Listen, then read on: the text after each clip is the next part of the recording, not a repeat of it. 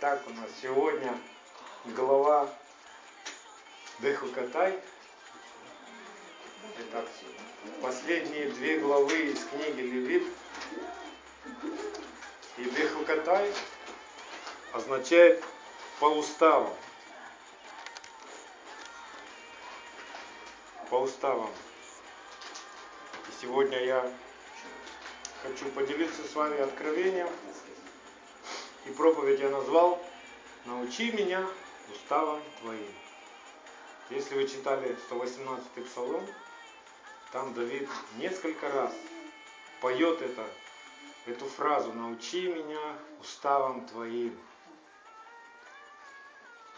Для чего нам так нужно быть наученными уставом, который Бог дает народу своему? чтобы на нашей земле был покой, чтобы наша земля была плодородной, чтобы мы были спокойны, чтобы у нас все было, что нам нужно для жизни и благочестия. И об этом в 26 главе Левит Господь заповедует. Если вы будете поступать по уставам моим, и заповеди мои будете хранить и исполнять их, то я дам вам дожди в свое время, и земля даст произрастения свои, и дерева полевые дадут плод свой, и молодьба хлеба будет достигать у вас собирания винограда, а собирание винограда будет достигать посева, и будете есть хлеб свой досыта, и будете жить на земле вашей безопасно. Пошлю мир на землю вашу, ляжете, и никто вас не обеспокоит. Сгоню лютых зверей с земли вашей, и меч не пройдет по земли вашей. И будете прогонять врагов ваших, и падут они перед вами от меча. Пятеро из вас прогонят сто, и сто из вас прогонят тьму, и падут враги ваши перед вами от меча. Презрю на вас, и плодородными сделаю вас, и размножу вас, и буду тверд в завете моем с вами и будете есть старое прошлогоднее, и выбросите старое ради нового. И поставлю жилище мое среди вас, и душа моя не возгнушается вами, и буду ходить среди вас, и буду вашим Богом, а вы будете моим народом. И как нам все вот это, что последнее описано, важно, то, что в этом отрывке я себе прочитал сейчас, но все начинается вот с чего. Если вы будете поступать по уставам моим, и заповеди мои будете хранить и исполнять их. С этого начинается все. Эта глава 26 в Левите, она очень похожа на 28 главу во Второзаконии, если вы заметили. Там тоже первая часть главы идет, если вы будете поступать, как я вам говорю, то будете иметь благословение. Если же не будете поступать, будете иметь проблемы. А в этой главе Бог еще более подробно рассказывает, как эти проблемы будут приходить в нашу жизнь. Что если не послушаете, я в семеро умножу. Не послушайте, еще раз семеро умножу. Если не послушаете, обращу лицо мое на вас. Да? То есть Бог, Он предупреждает, Он хочет, чтобы мы были в благословении. Он хочет, чтобы мы были во главе, а не в хвосте. Он хочет, чтобы мы были здоровы, чтобы мы были сыты, чтобы у нас был мир и не было войны никакой, и все враги наши разбегались от нас. Но все начинается, если вы будете поступать по уставам моим. И вот это выражение, которое у нас переведено на русском языке «поступать по уставам моим», а, в иврите оно звучит так. Им бихукатай телеху. И все заповеди Бога, ну, есть среди всех заповедей заповеди суда, Мишпатим, есть заповеди свидетельства, они называются заповеди Идот, а есть особые заповеди Хуким, о которых вот и идет речь в этих главах Торы – Заповеди Хуким – это такие заповеди, которые человек не может объяснить своим умом, но их надо исполнять. Независимо от того, имеешь ты откровение или не имеешь. Потому что Если ты будешь их исполнять, то Бог, Он запишет а, на твоем сердце, через твое послушание этой заповеди, Бог запишет ее на твоем сердце. Вот есть такие особые заповеди. Ведь мы, когда приходим к Богу, мы мало что понимаем, что Он нам говорит. Но если мы начинаем слушать Его и поступать, как Он говорит, мы начинаем переживать жизнь, мы начинаем переживать благословение, мир, покой приходит в нашу жизнь. Так ведь? И вот Бог как бы хочет рассказать нам, что, сынок, все, что я буду тебе говорить, не удивляйся, что ты сразу все не поймешь. Делай так. И вот эта молитва, которую мы молимся каждый день, Шма Израиль, она как раз тоже в, в сегодняшнюю тему. Шма – это слушай и делай. Не размышляя, как бы, не взвешивая, выгодно тебе, не выгодно. У тебя просто нет опыта соблюдения этих заповедей. Ты их никогда не соблюдал еще. И как только ты начинаешь их соблюдать, они оживают в твоем сердце. Вот как бы суть этих заповедей хуким. И само слово хуким еврейское, оно имеет в корне своем, а, происходит от корня хакики. А это слово означает вырезанное на камне. Или по-другому еще можно сказать одной природой с камнем. То есть вот представляете себе, а, можно написать чернилами на бумаге, да? У чернил своя природа, у бумаги своя природа. Чернила можно смыть, они могут выцвести, а, расплыться, да? А если это уже на камне выбито, то ты ничем это не сможешь. Это выбито на камне.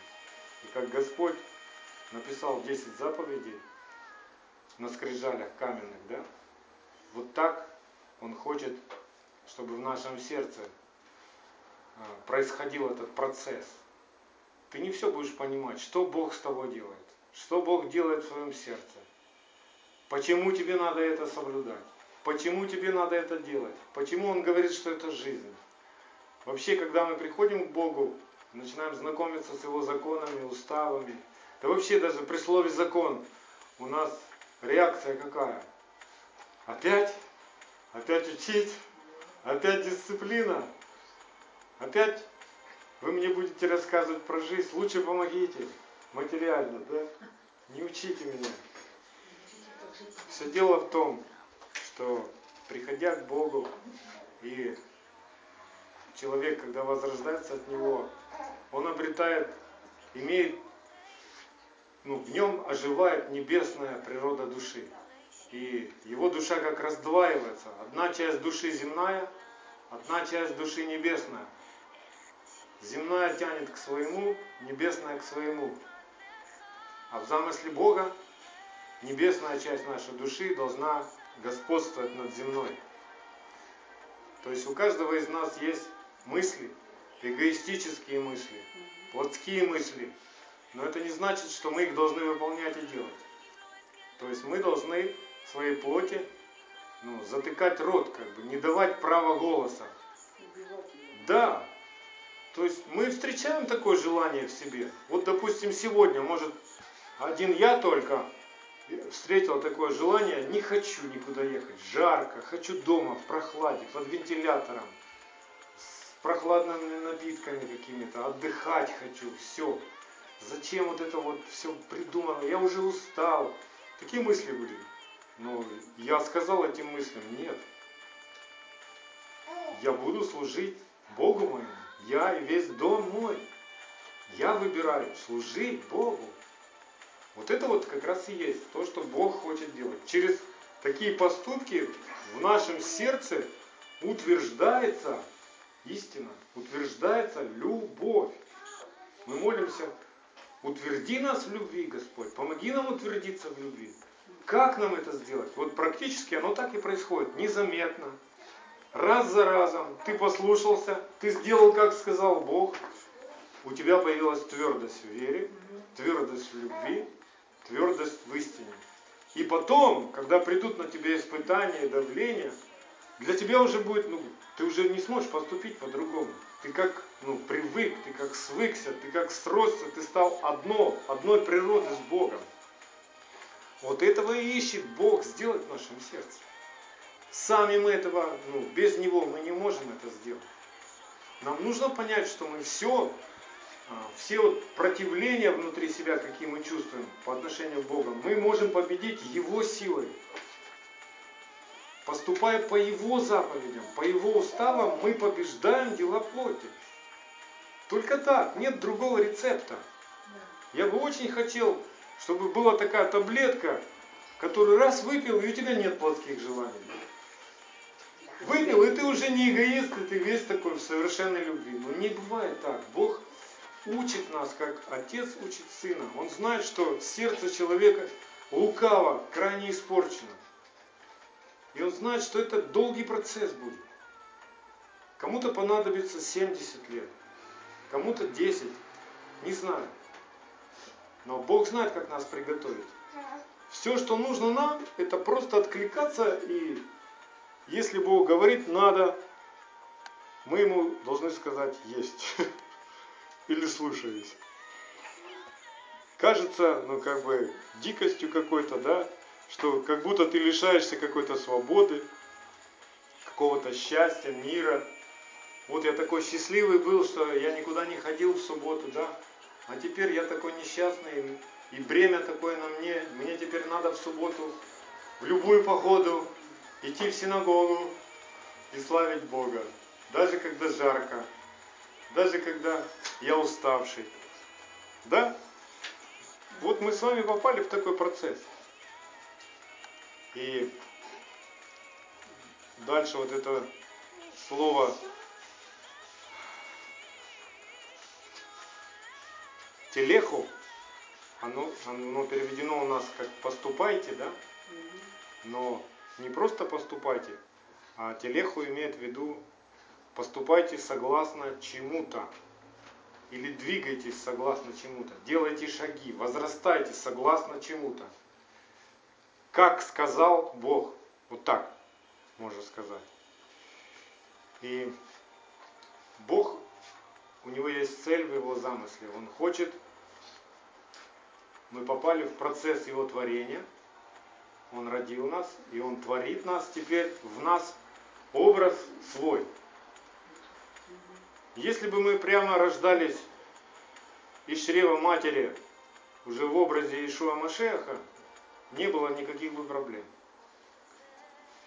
Но даже Ишуа Машех, он проходил процесс обучения и воспитания. Вы знаете, что Ишуа, он тоже учился. Он 30 лет был в послушании своих родителей, Рафаил. Представляешь, даже Иисус. Он был в послушании у родителей. И он ходил в синагогу. И он даже мог беседовать с учителями, с мудрецами того времени. И они удивлялись, откуда у него такие знания. Да, но, но он учился. Это не произошло в нем так, вот он лежит на диване, а в нем такая мудрость вдруг он знал Тору, и он знал ее наизусть. И не только просто знал, он жил ее, реально исполняя все. И никто не мог прикопаться к нему, где бы он что-то нарушил. Хорошие родители были. Да, и родители были богобоязненны. Да. То есть Мало тут очень родителей. много зависит от того, да, какие еще родители, какое воспитание. Мы с вами тоже являемся родителями, и у нас есть родители, и у них были родители, и у тех были родители. Но мы замечаем такую картину, что не все мы знали заповеди. И мы были воспитаны вот как воспитаны. Без заповедей мы есть то, что есть. Без заповедей мы имеем кучу проблем со здоровьем, с финансами, с обеспечением, со взаимоотношениями со своими близкими, друзьями, с детьми. Куча проблем. Потому что мы не умели любить, и никто нас не учил любить. Вот почему Бог, его самая первая заповедь ко всем нам, возлюби. В одном слове все заповеди можно сказать. Возлюби. Почему Бог так обращается к нам? Потому что мы не умеем любить. И Он учит нас любить через свои заповеди. Любовь – это не то, что мы можем придумать или прочитать э, в трудах какого-нибудь философа, что такое любовь. Самое точное определение любви дает Бог. И это Он сам. Это все то, что, из чего Он есть, что в Нем есть. Вся Его сущность – это любовь. А что в Его сущности? В Его сущности Его закон, Его заповеди, Его Слово. Он сам от себя не отрекается. Это вечная Его сущность, неизменная. Никогда не меняется. Что бы ни происходило, небо, земля свернется, а любовь никогда не перестанет. Любовь это не просто какие-то ну, выдуманные психологические а, формулы какие-то, да? Любовь это четко описано. Павел, он очень кратко написал, мне понравилась его фраза Римлянам 13.10. Любовь есть исполнение закона. Вот что есть любовь. Любовь это есть исполнение Слова Божьего. Вот что такое любовь. И это же относится и по отношению к Богу. Если любите меня, соблюдите заповеди мои. И это же относится по отношению к ближним моим. Как мне узнать, что я люблю своих ближних, своих друзей? Как мне узнать? И он пишет в своем послании. Из того узнаем, что любим братьев своих, если исполняем заповеди Его. И когда мы исполняем заповеди, это относится и что возлюби как себя, да? Если я исполняю заповеди, это все равно, что я выбираю жизнь. Не смерть, а выбираю жизнь и выбираю благословение. То есть я не желаю в своей душе чего-то плохого. И точно так же по отношению к ближнему своему. Когда я выбираю поступить с ним по заповедям,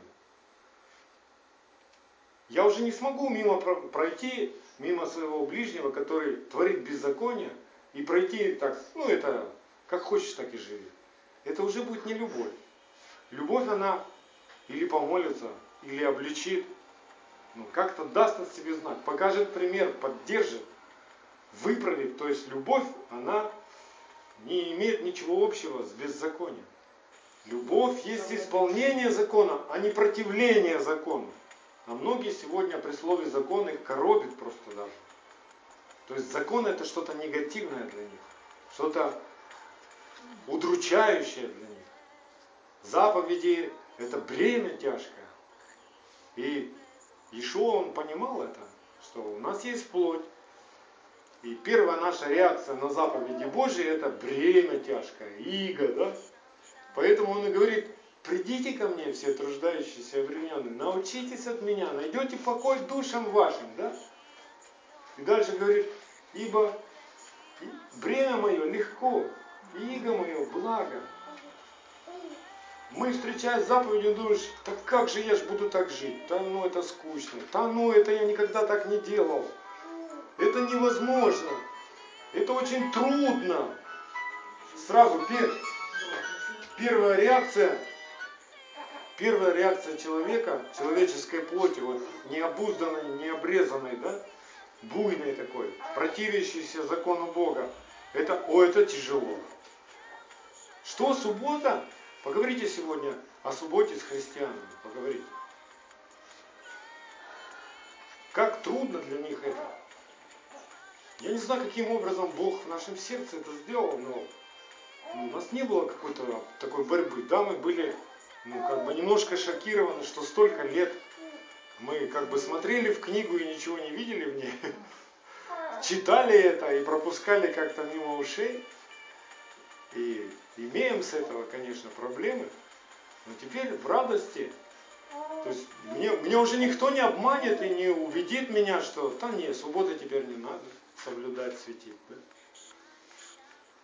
У меня теперь нет никакого проблемы по отношению к заповедях о еде, о пище, все становится ясным.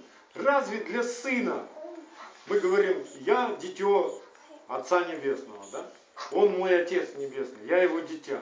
Разве может для дитя быть тяжким то, что говорит любящий тебе отец? Отец тебя любит и говорит, сынок, так вот не делай, вот так делай. А ты, ой, это так тяжело, папа, это, это невозможно. Но ведь глупо это выглядит, так? Сын любит отца? Любит. И отец показывает ему все дела. И поэтому ну, сын ничего другого не может творить, потому что то, что показывает отец, это самое лучшее, что может только человек увидеть и пережить в своей жизни.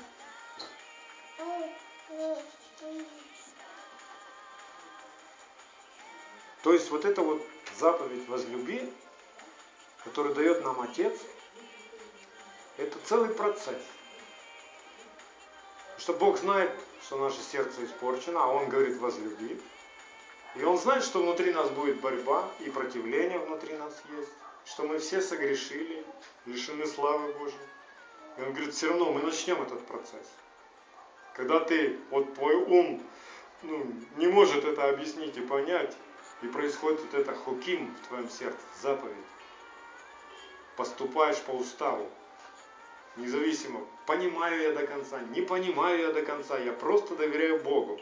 Потому что Бог так сказал, и все. Я не знаю, у меня такого еще не было переживания, но я хочу слушаться Бога и делать, как Он говорит. И когда мы так делаем, Бог обрезает с нашего сердца вот ту буйную, дикую природу противления Богу. Все, что внутри нас противится Ему. Бог говорит так, а, а я, а я говорю, нет, а я привык вот так. А вот все вот так вот делают. И однажды один псалмист, священник такой, Асав был, и он сочинил псалом, 72-й псалом, где он говорит, чуть было я не подскользнулся и не упал, когда начал завидовать беззаконным, а, глядя на то, как они живут. То есть они живут не по заповедям, но они как бы счастливы очень. У них есть все в домах. у них дети, они, у них здоровье есть, и они жируют, да? И тем не менее, как бы, живут не по заповедям. И выглядит это несправедливо. И когда он начал вот так вот завидовать, то потом получил откровение. То есть он вошел в святое святых и понял, что все вот это вот счастье, которое кажется счастьем, счастье гордого человека, оно зыбкое, временное и липовое, будем так говорить, поддельное, потому что, ну, что это за счастье, если оно временно, да? Что это за счастье, если мне хорошо будет только на земле, а, а вечность как мне будет потом? А где я буду целую вечность? И ты об этом не думаешь, да? Ты зарыл голову в песок, как страус. И даже об этом и думать не хочешь. А, что-нибудь будет потом. Но так как ты живешь в беззаконии и думаешь, что это счастье, однажды все это закончится в последний день.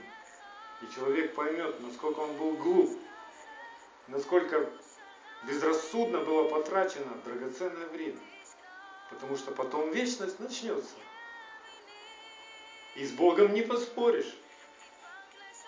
Он определил так, навеки. Поэтому сейчас мы с вами учимся от, от Отца. Уже сейчас учимся, как жить по вечным заповедям. Чтобы в вечности нам было легко чтобы у нас в вечности не возникали, хотя никто туда с нечистым сердцем не войдет вечность Бога. И вот Еремия, нет, давайте во Второзаконие 30, 30 глава, Второзаконие, 6 стих.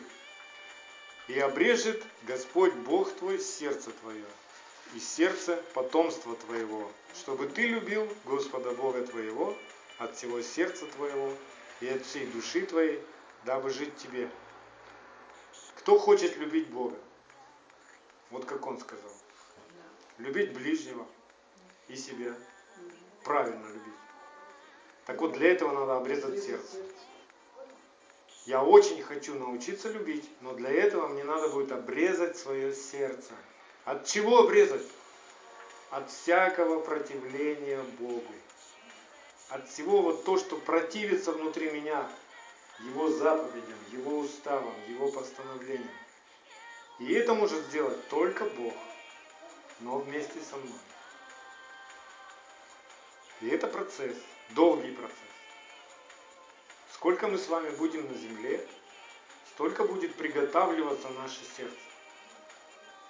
То есть наш земной путь это как школа, как, которая приготавливает нас в вечность. Вечности с Богом, вечности а, пребывания в Его славе, в Его любви. Или как в книге пророка Еремея, 31-33. Бог говорит свою цель и суть своего замысла, завета с человеком. Еремия 31-33. Ну вот завет, который я заключу с Домом Израилевым после тех дней, говорит Господь. Вложу закон мой во внутренность их, и на сердцах их напишу его. И буду им Богом, а они будут моим народом. Итак, Иешуа, он говорит нам, что нам нужно научиться, от Него научиться.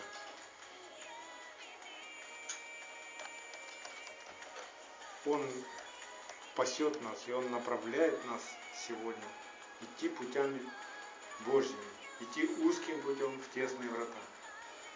Нет никого другого, кто бы мог нас провести в эти врата кто-то другой, какой-нибудь философ или доктор наук, или какой-нибудь духовный лидер.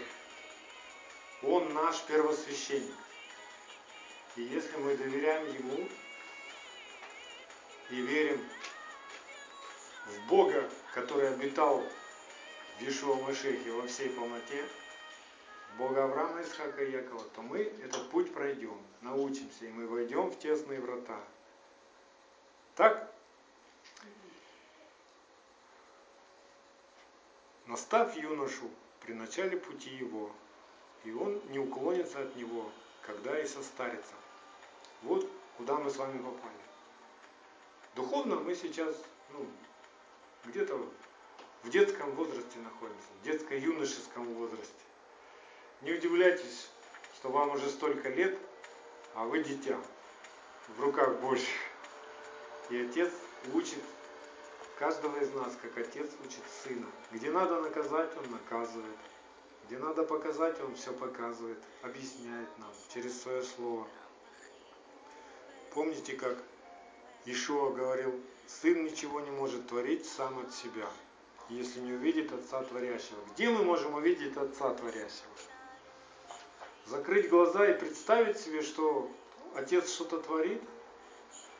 Нет, мы видим Отца Творящего, когда раскрываем Писание и читаем Его Слово, Его заповеди. Сердце наше вдруг начинает ну, восхищаться. Нам становится интересно. Вот это и есть. Я вижу дела Отца Своего. Я вижу Его заповеди. Разве может Бог делать что-то, чего бы Он не обозначил в своем слове, в своем заповеди? Он все, свое, он отвечает за свое слово просто. То есть он, конечно же, сверх, он не, ну, что нам надо на земле, он написал. Но есть еще вечность, и он будет нас удивлять целую вечность. И будет нам открывать ну, суть, его суть неизменна. И это сущность, это любовь. Ты что-то хотел добавить? Блажен человек, которого сила в тебе, и у которого в сердце стези направлены к тебе. Проходя долину плача, они открывают в ней источники, и дождь покрывает ее благословением. Это 83-й псалом, 6-7 стих. тут у нас немножко неточный перевод. У нас написано открывай, и они открывают в ней источники. Точнее звучит и они превращают ее в источник. Вот такой точный перевод. Проходя долины плача, они превращают ее в источник. Очень, очень интересное высказывание такое, да? Я хочу сегодня, чтобы мы ну, правильно понимали а, стих, который многие из нас, когда мы учились в церкви христианской, ну, немножко нам не так его объясняли, и мы до конца не понимали полноту, что есть такой стих, кто призовет имя Господне, спасется, да? Вы знаете.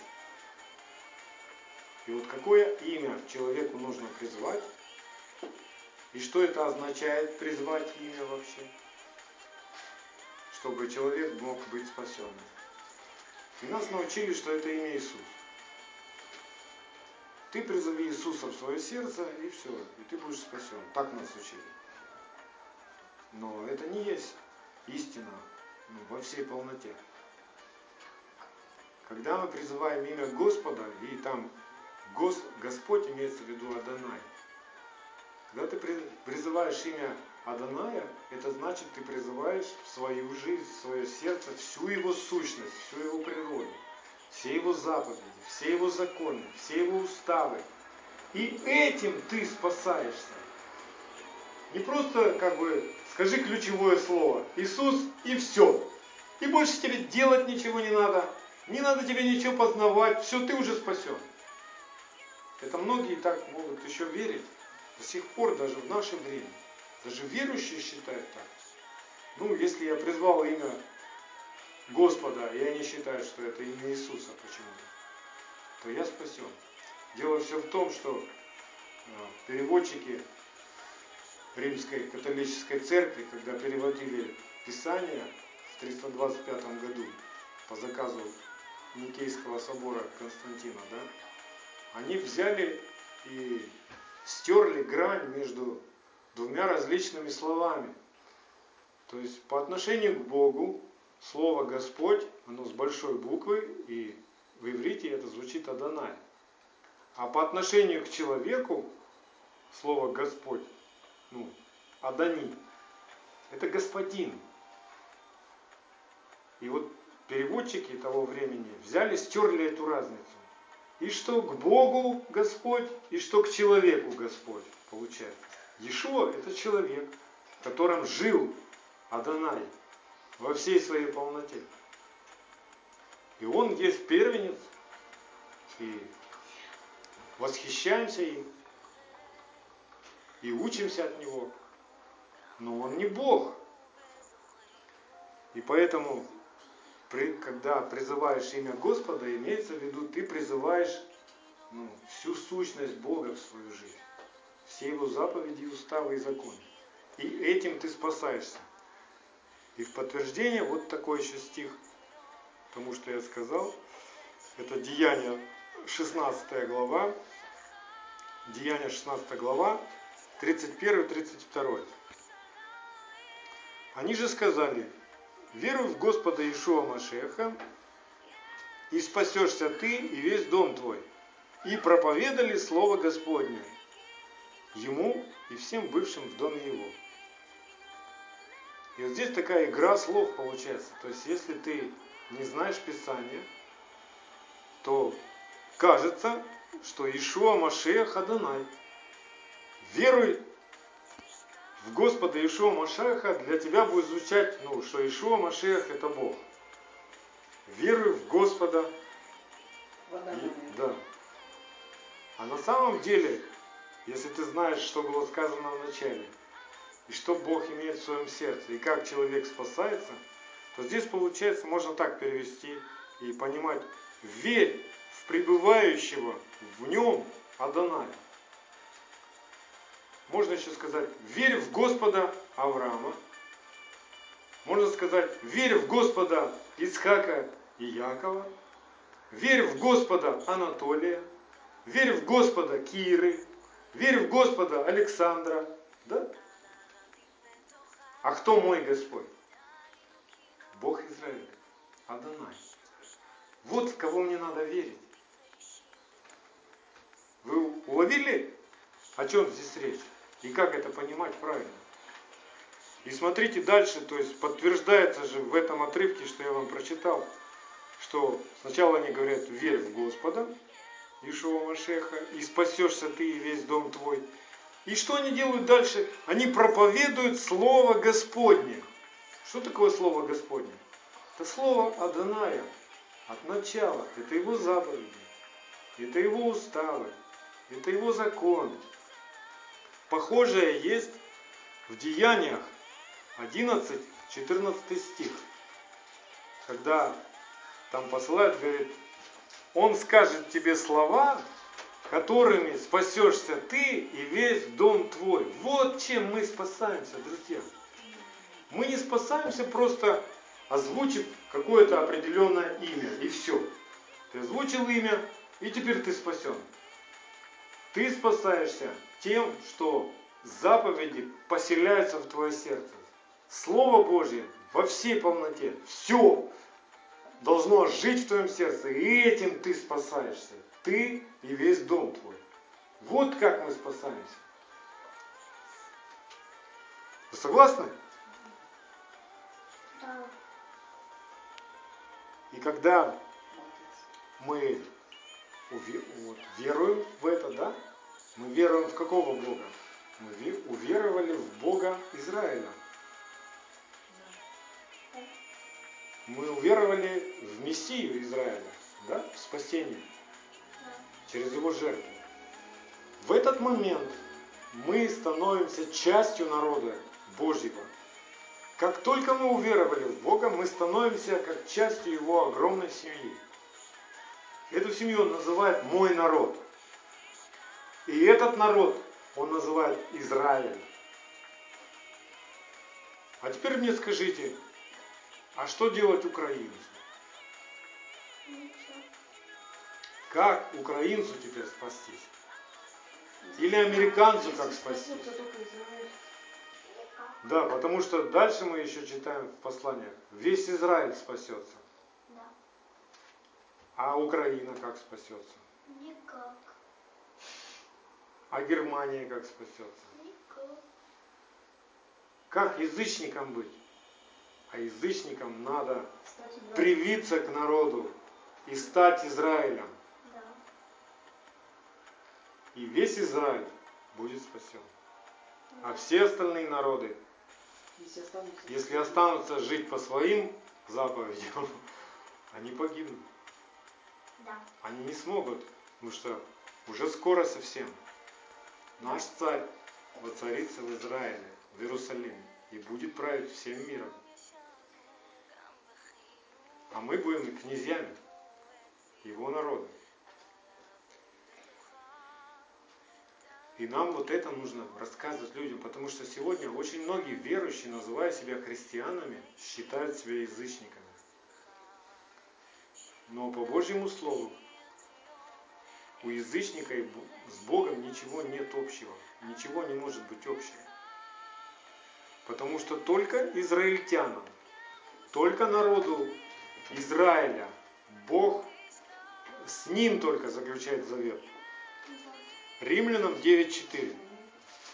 Римлянам 9.4.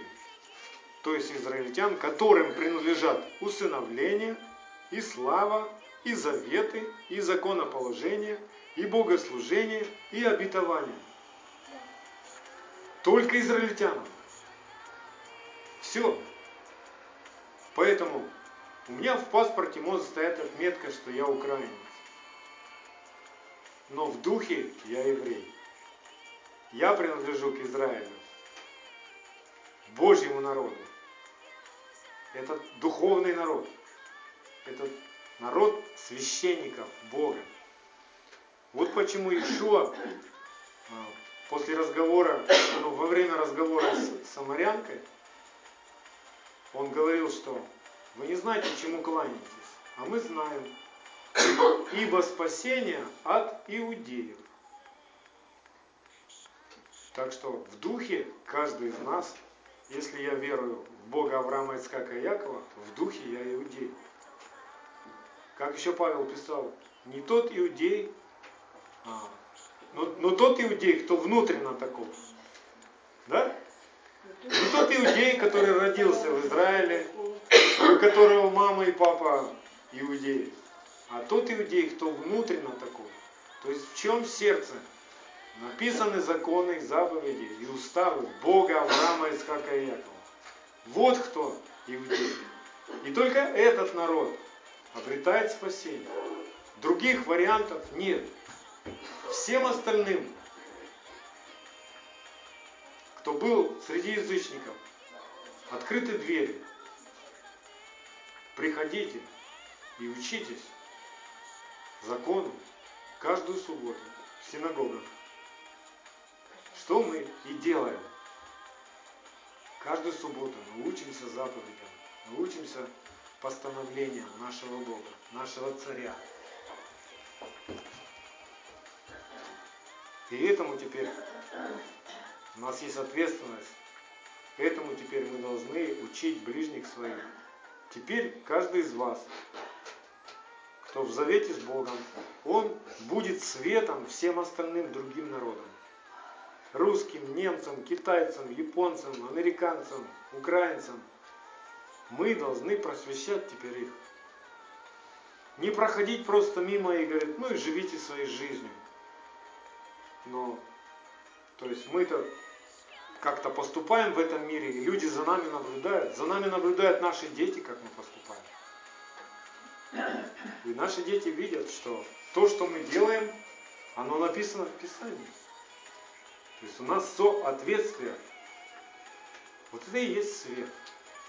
Когда мы исполняем его заповеди и уставы, это является светом всем остальным людям.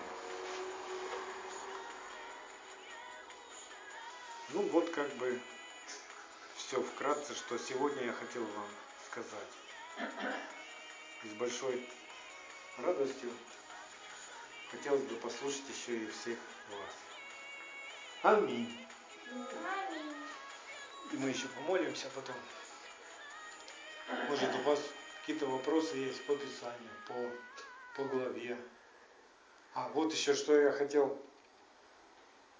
А, Смотрите, в этой главе, в 27 главе, в последней, да, Бог рассказывает о том, как посвящается дом, да, и что все десятое, что проходит под жезлом, тоже посвящается Господу. Мне так этот стих понравился, что все, что, все десятое, что проходит под жезлом. Я аж, ну, я сидел на стуле, я аж встал, когда прочитал это как Бог все четко обозначил. Все, что проходит под жезлом десятое, принадлежит Господу. Это еще как бы ну, в учении о десятинах, о приношениях, от, от того, что все, что у тебя десятое есть, приходит как прибыток в твой дом, да, ты можешь этим чтить Бога. То есть это принадлежит Богу, если ты священник. Если ты язычник, ты будешь это присваивать себе.